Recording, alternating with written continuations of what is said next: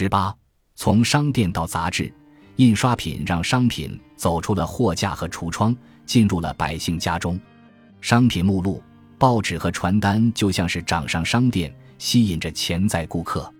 翻阅商品目录就如同浏览商店的货架。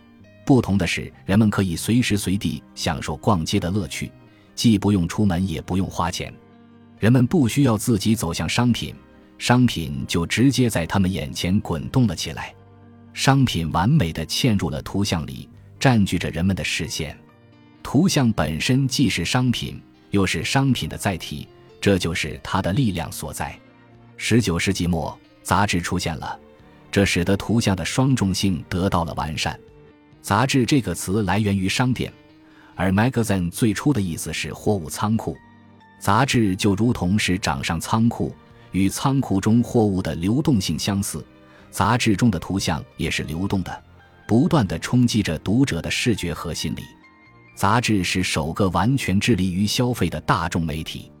消费商品始终是他们的主题，通过在纸上象征性的流通。为完成其真正意义上的流通做好准备。十九世纪末，杂志在美国非常受欢迎。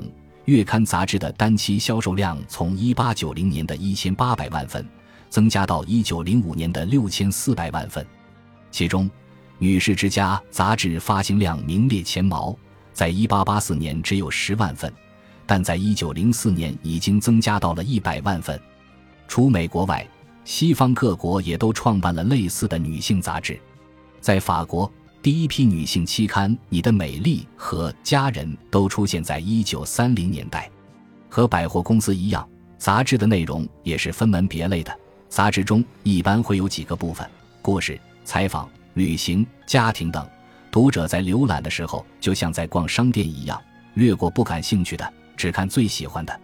网格状的主题构建使杂志得以覆盖大量读者，通过每期都带给人一点新鲜感的方式，读者的忠诚度也建立起来了。女士之家的编辑爱德华·伯克说过：“一本成功的杂志就像一家成功的商店，要保证商品既新鲜又多样，要吸引顾客的眼球，才能从中盈利。杂志的专栏就像商店的货架，展出丰富多样的商品。”为了营造这种无穷无尽的欢乐气氛，不少人努力付出。主编就像是商店经理，向部门经理传达策略；然后众多记者就像商店员工，努力工作，担任着齿轮的角色。百货商店用美丽的橱窗吸引购物者，而杂志的封面也是如此。无论是周刊或月刊，杂志始终都在推陈出新。每出一期新刊，旧刊就过期了。商品不断更新，时尚瞬息万变。家人杂志这样写道：“我们永远在更新，生活中每个月都有新鲜的事物出现。我们会时刻告诉人们，又该换帽子了，该换花束和果盘了。就像百货商店的顾客一样，杂志读者也会受到感性的影响。本书第二章的观察，完全可以在杂志这一载体上一样呈现。商店顾客等同于杂志读者。”他们习惯了浏览新品，对形状、颜色和布局的变化越来越敏感，逐渐厌弃以前购买的陈旧物品，时刻被不断更新的产品诱惑。因此，杂志最终成为吸引消费者目光的重要工具。关注商品的变迁，研究风格语法，为市场提供服务。它引起人们对产品的关注，引领着人们的日常需求。并简化了商品在社会中的流通方式，加速了产品更新换代的节奏。这一系列特性使得杂志慢慢成为消费者的日常指南，而且因其采取定期出刊的模式，每一期的保质期都极短，随时会被下一期替代，也使得他们背后的商业公司长盛不衰。从1890年代开始，广告成了纸媒占主导的商业利润来源。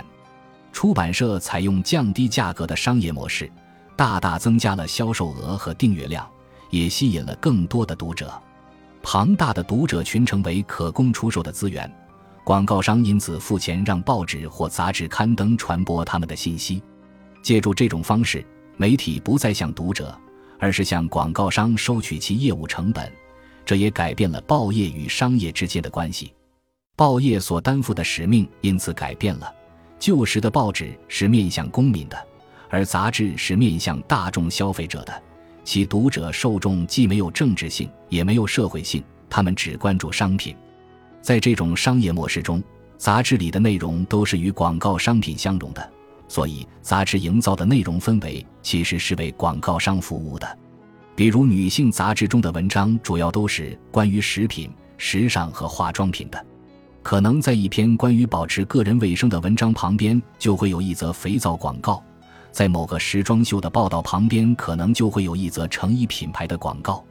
杂志的内容让广告语更有说服力和象征力，它的盈利能力和可持续性在很大程度上就取决于此。如果杂志胆敢刊登与商业背道而驰的主题，就会影响它的发展。比如在美国。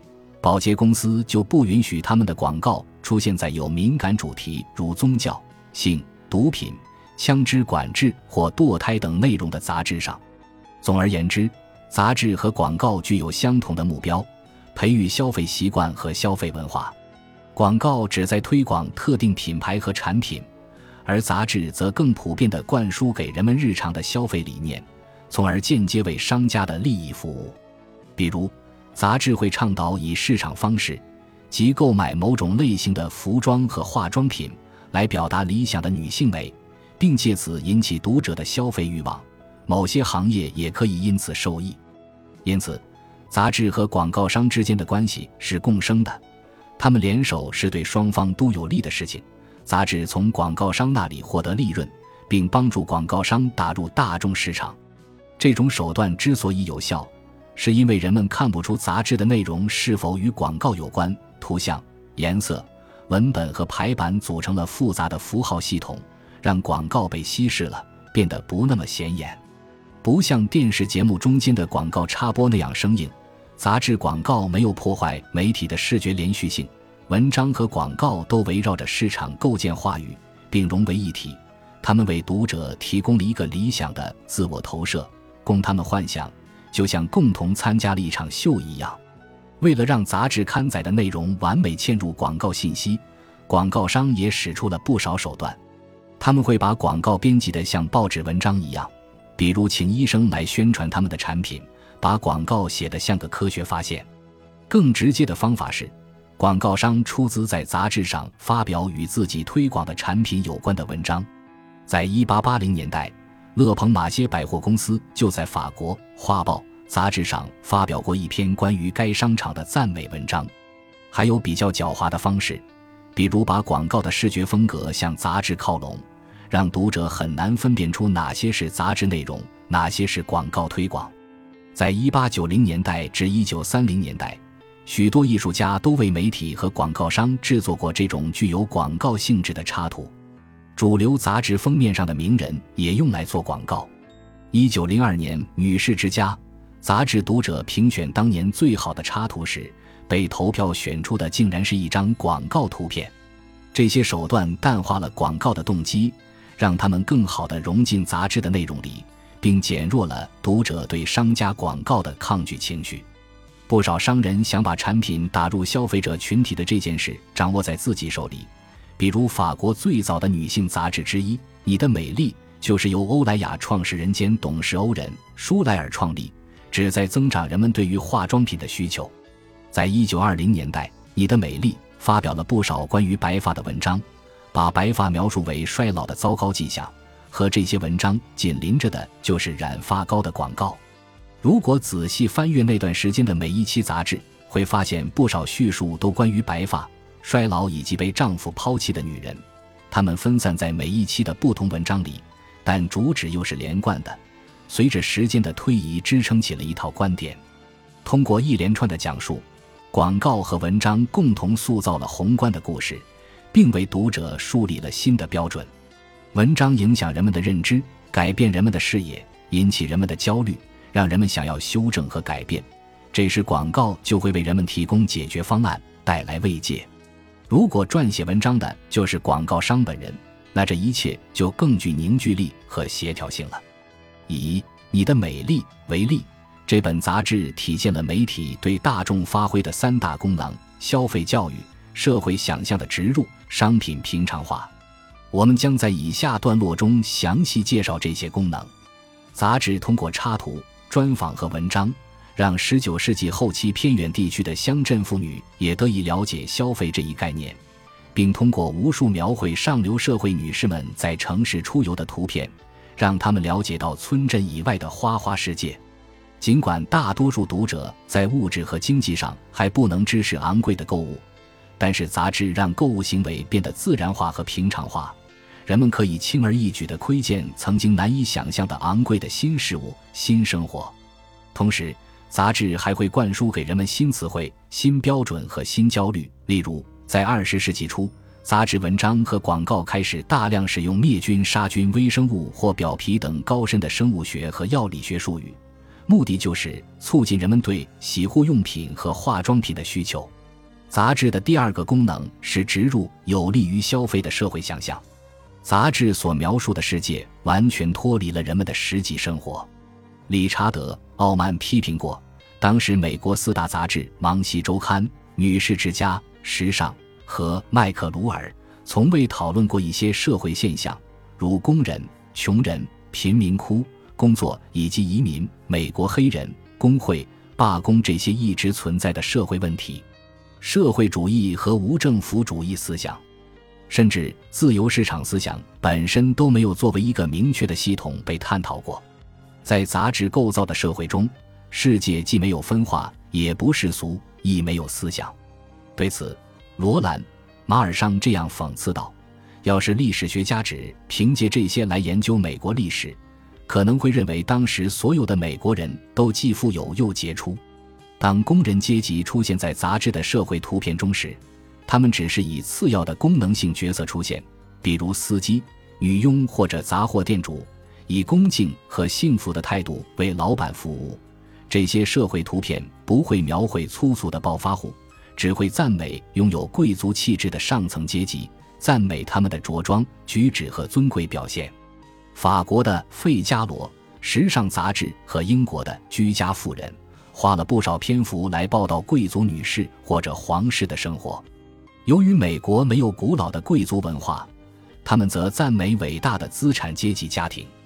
一个代表性的例子是1920年代和1930年代美国广告中无处不在的女佣形象。当时家务劳动力并不充足，即使富裕家庭中的佣人也很稀缺。然而，马尔尚指出，那个时期的广告中百分之八十五的仆人都年轻、白皙、瘦弱。看起来就像主人的情妇似的，但实际上，当时美国的大多数女佣都是年长的黑人女性。在这种情境下，杂志不是为了反映社会和日常生活，而是为了向消费者提供丰富的图像，用以投射自我，用以提供幻想。杂志让人们对富裕的生活抱有梦想，插图中的人就像是代表读者在体验着奢华，同时。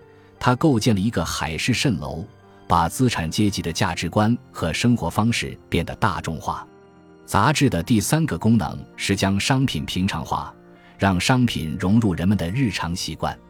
杂志努力克服社会的阻力和矛盾，让新物品和新行为进入人们的生活。以19世纪后期美国杂志上发表的小说为例，很多故事都旨在打破旧有的、对消费怀有敌意的社会观念。促进人与市场的融合。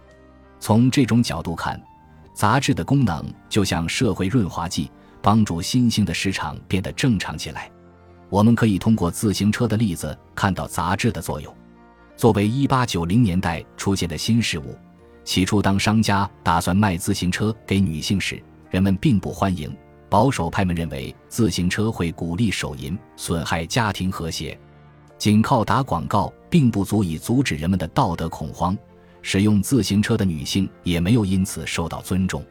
于是，在一八九零年代，杂志通过撰写自行车主题的美好故事，来把自行车变得平常化。